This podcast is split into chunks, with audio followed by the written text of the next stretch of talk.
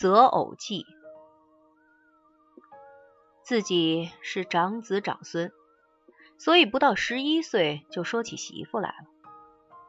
那时对于媳妇这件事简直茫然，不知怎么一来就已经说上了。是曾祖母娘家人，在江苏北部一个小县份的乡下住着，家里人都在那里住过很久，大概也带着我，只是太笨了，记忆里没有留下一点影子。祖母常常躺在烟榻上讲那边的事，提着这个那个乡下人的名字。起初一切都像只在那白腾腾的烟气里，日子久了。不知不觉熟悉起来了，亲昵起来了。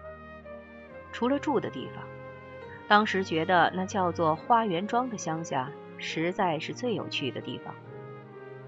因此听说媳妇就定在那里，倒也仿佛理所当然，毫无意见。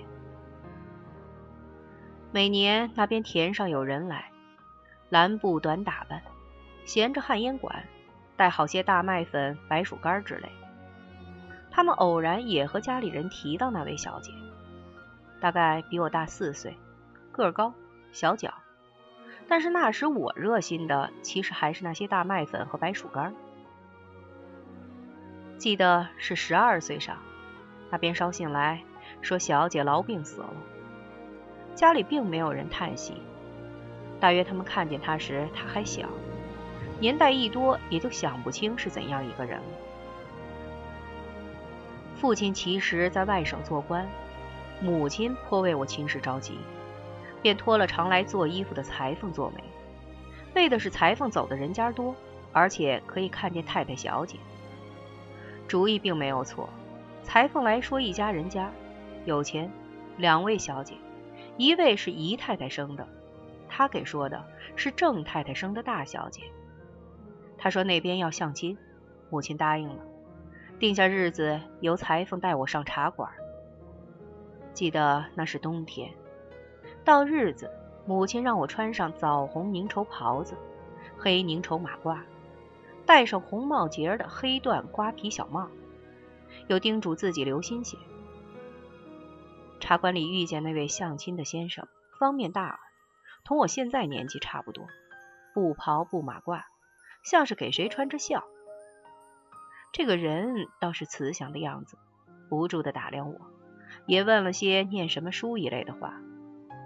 回来裁缝说，人家看得很细，说我的人中长，不是短寿的样子，又看我走路，怕脚上有毛病，总算让人家看中了。该我们看人家了。母亲派亲信的老妈子去，老妈子的报告是：大小姐个儿比我大得多。坐下去，满满一圈椅。二小姐倒苗苗条条的。母亲说胖了不能生育，像亲戚里谁谁谁，叫裁缝说二小姐。那边似乎生了气，不答应，事情就催了。母亲在牌桌上遇见一位太太，她有个女儿，透着聪明伶俐。母亲有了心。回家说，那姑娘和我同年，跳来跳去的，还是个孩子。隔了些日子，便托人探探那边口气。那边做的官似乎比父亲的更小。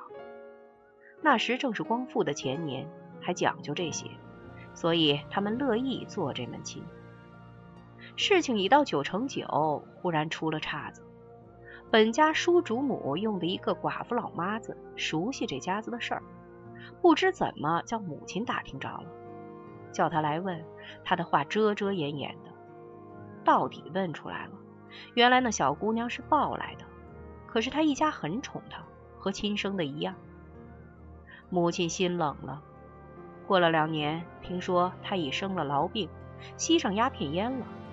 母亲说：“幸亏当时没有定下来。”我也懂得一些事了，也这么想着。光复那年，父亲生伤寒病，请了许多医生看，最后请着一位武先生，那便是我后来的岳父。有一天，常去请医生的听差回来说，医生家有位小姐。父亲既然病着，母亲自然更该担心我的事。一听这话，便追问下去，听差员只顺口谈天，也说不出个所以然。母亲便在医生来时叫人问他轿夫，那位小姐是不是他家的？轿夫说是的。母亲便和父亲商量，托舅舅问医生的意思。那天我正在父亲病榻旁，听见他们的对话。舅舅问明了小姐还没有人家，便说：“像某翁这样人家怎么样？”医生说：“很好啊。”话到此为止，接着便是相亲，还是母亲那个亲信的老妈子去。